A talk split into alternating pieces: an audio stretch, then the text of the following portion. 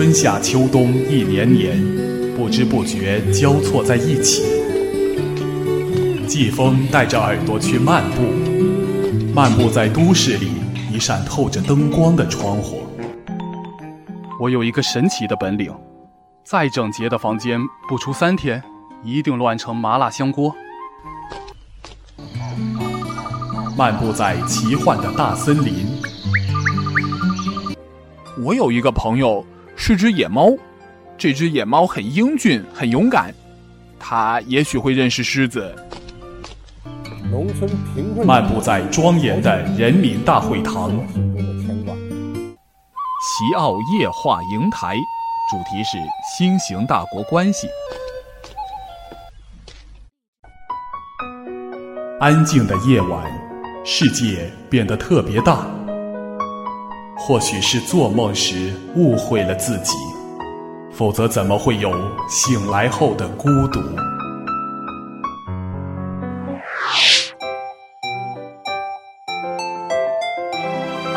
陈川 FM 七八二零一四，亲吻你的耳朵，去吧，去吧，爱你一世一世。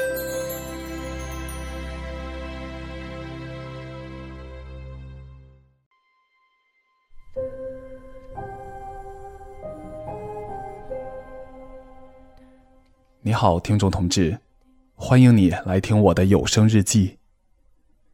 在经历了几天只要穿一件衣服甚至短袖的日子之后，这气温还是不可避免的重新归于下降，要回到十一月份该有的样子呀。在听节目的你一定要注意包裹好自己，千万不要着凉了。物以类聚，人以群分。我的朋友很多都是球迷吧，在刷朋友圈的时候发现都在讨论着国足和卡塔尔的一场比赛。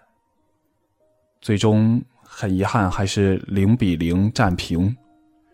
听说国足有好几次可以进球的机会，但这球怎么都踢不到门里。嗯，不知道在看直播的你会不会觉得抓狂呢？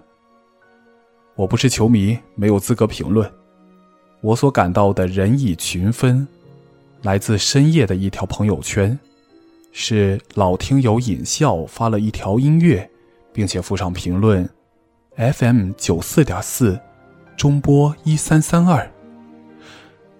这个频率，在平时也会让我心里一动，因为就是奶奶在世的时候，收音机锁定收听的一个台，而在今天。我更感觉到神奇了，因为就在刚才，我在福州本地的一个相亲群里，还碰到了这个频率的一位以前的主持人。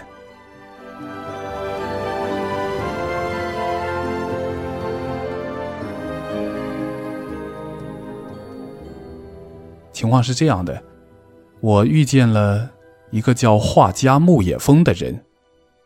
因为这个画是说话的画，画家在我们这里有一个品牌吧，我知道了他是主持人。在交谈的过程当中，懂得了他是 FM 九四点四的一个主持人，但是已经是过去时了。我问他：“你是师大播音专业的吗？”他说：“他在师大的时候还没有播音专业。”啊，那是多大的前辈呀！可是怎么会出现在相亲群里呢？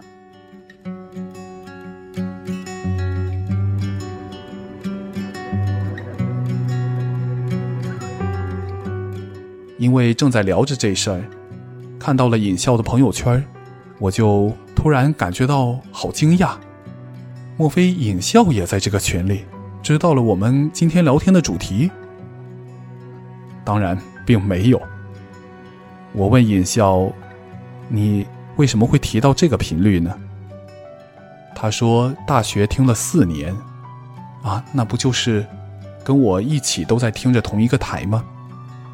说有一个主持人现在去了东北，一直都没有回来。是哪个主持人啊？我有没有听过？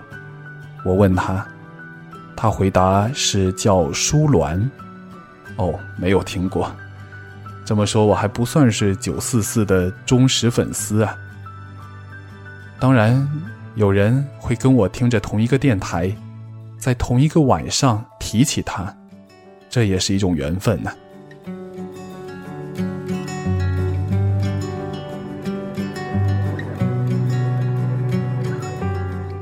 跟尹笑还要在这个周末见面呢。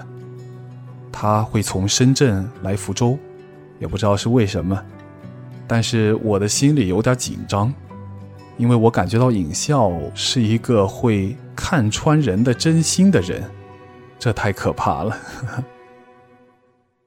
他是星期六来的，然后星期天我还要主持一个小记者的活动，是我们海峡网自己搞的。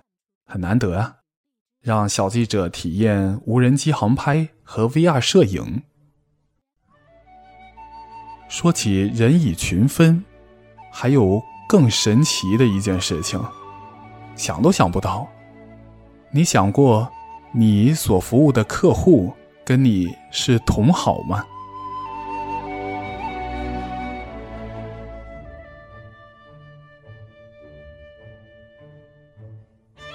那天下午是季总叫上我一起去东二环太和广场。之前我写的一个策划，可能真的是太傻了。那天到了太和，对接人给了我一个非常巧妙的点子。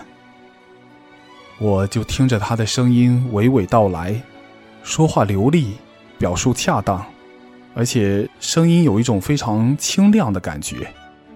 我在想，一个男人。为什么会过得如此精致呢？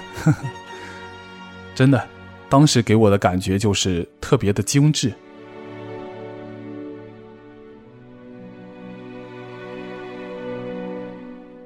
他介绍完这个思路之后，季总还鼓励我可以创新，用你的特长音频来加入到这其中。我还感到很害羞，真的可以吗？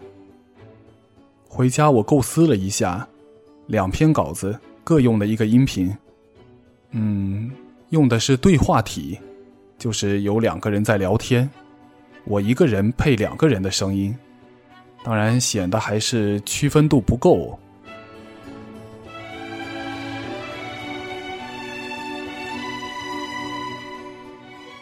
就在这个时候，突然发现。昨天的对接人居然也是一个电台爱好者，是怎么不小心发现的呢？就是在加他微信的时候，看到他有一个微店，微店点进去，其他东西没有，有一个电容麦，卖一块钱。我一方面感到很疑惑，一方面又想，会把这个麦克风摆在微店里，那也是一个声音爱好者喽。一问还真是，而且原来就在广播电台做过，那应该比我资历是更深了。我赶紧问他在荔枝 FM 和喜马拉雅上的名字，他却回答的很低调，原因是他说好久都没有再上传新节目了。嗯，两个同好，现在一个在地产公司做策划。一个在媒体的房产部对接着地产公司，呵 呵也许工作有很多的无奈，但是因为有同一个爱好，我也觉得对方变得可爱了。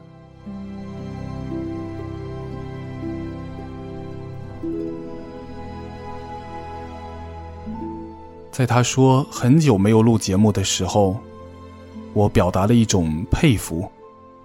我说你还可以放得下，而我却放不下。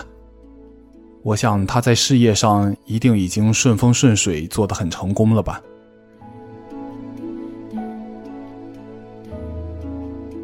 但是过了几天，我又在他的朋友圈里发现了他刚刚录的一条音频，是汪国真的诗。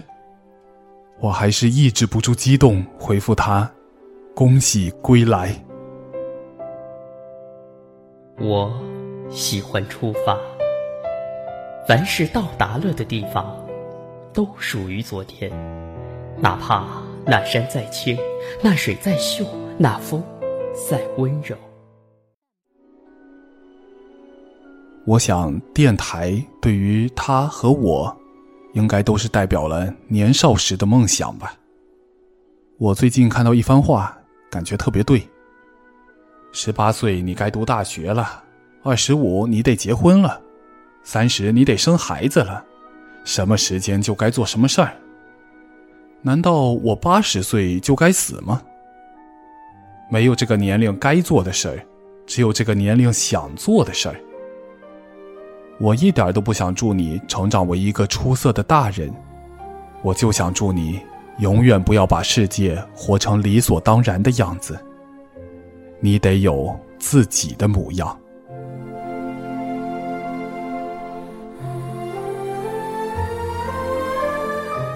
小王子里说，所有的大人都曾经是小孩虽然只有少数的人记得。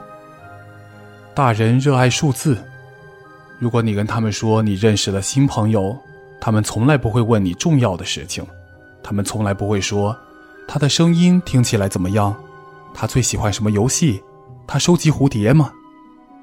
他们会问他多少岁，有多少个兄弟，他有多重，他父亲赚多少钱。只有这样，他们才会觉得他们了解了他。如果你对大人说：“我看到一座漂亮红砖房。”窗台上摆着几盆天竺葵，屋顶有许多鸽子。那他们想象不出这座房子是什么样子的。你必须说：“我看到一座价值十万法郎的房子。”他们就会惊叫：“哇，多漂亮的房子呀！”哼 晚上好。晚上好。这里是什么星球？这里是地球，这儿是非洲。人都在哪儿呢？沙漠里面有点寂寞。人多的地方也很寂寞。你真是个有趣的动物，你还没有一根手指头粗。哼，但我比国王的手指头还要强大。你连脚都没有，你甚至不能去旅行。我可以带着你去到连船都到不了的远方。好了，来说说我们的“星星向日葵”微信公众号吧。之前办了一个活动，就是在留言区留下你对我的批评或者对那篇文章的吐槽，就有机会跟我一起看电影《魔法精灵》。然后我就收到了一些批评。听友一水哈恋说：“你的标题吸引我进来看，我还以为你会写你遇到过的各种不同过夜法。”结果开头如是，后面跑题了，就如聊着聊着就聊到声音是个好媒介去了。啊，还有个叫回忆的余温的听友，说文字内容更需要贴近生活人性，现实里底层群众的心声和富与穷的落差感。听众更需要从声音里听出好像朋友在跟我对话一样，亲切有力，温暖。嗯，谢谢你们的意见，我会在以后改得更好，希望你们能够更满意。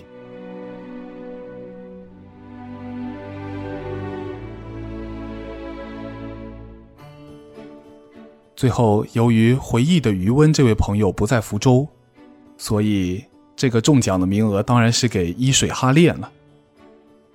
本来我们是说任意时间、任意地点，哈。但是很遗憾，我因为太迟通知他了，电影院那里查到还能播放的场次已经不多了。我开始觉得这个活动是不是办失败了，要流产了。事实上，我也说服自己接受这个现实了。但是到了上周五，我偶然查了一下周末电影的排期，发现。还有一场可以去是星期天唯独的一场。我觉得一定要约上他了。这就叫天无绝人之路连老天都希望星星向日葵公众号的活动能够办成功啊。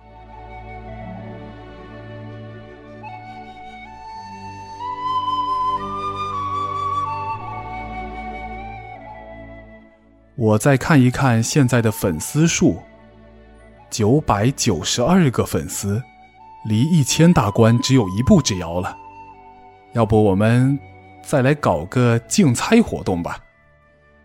就是在我的公众号底下留言，第一千个粉丝将会产生在哪一天？第一个答对的有一份小小的奖品。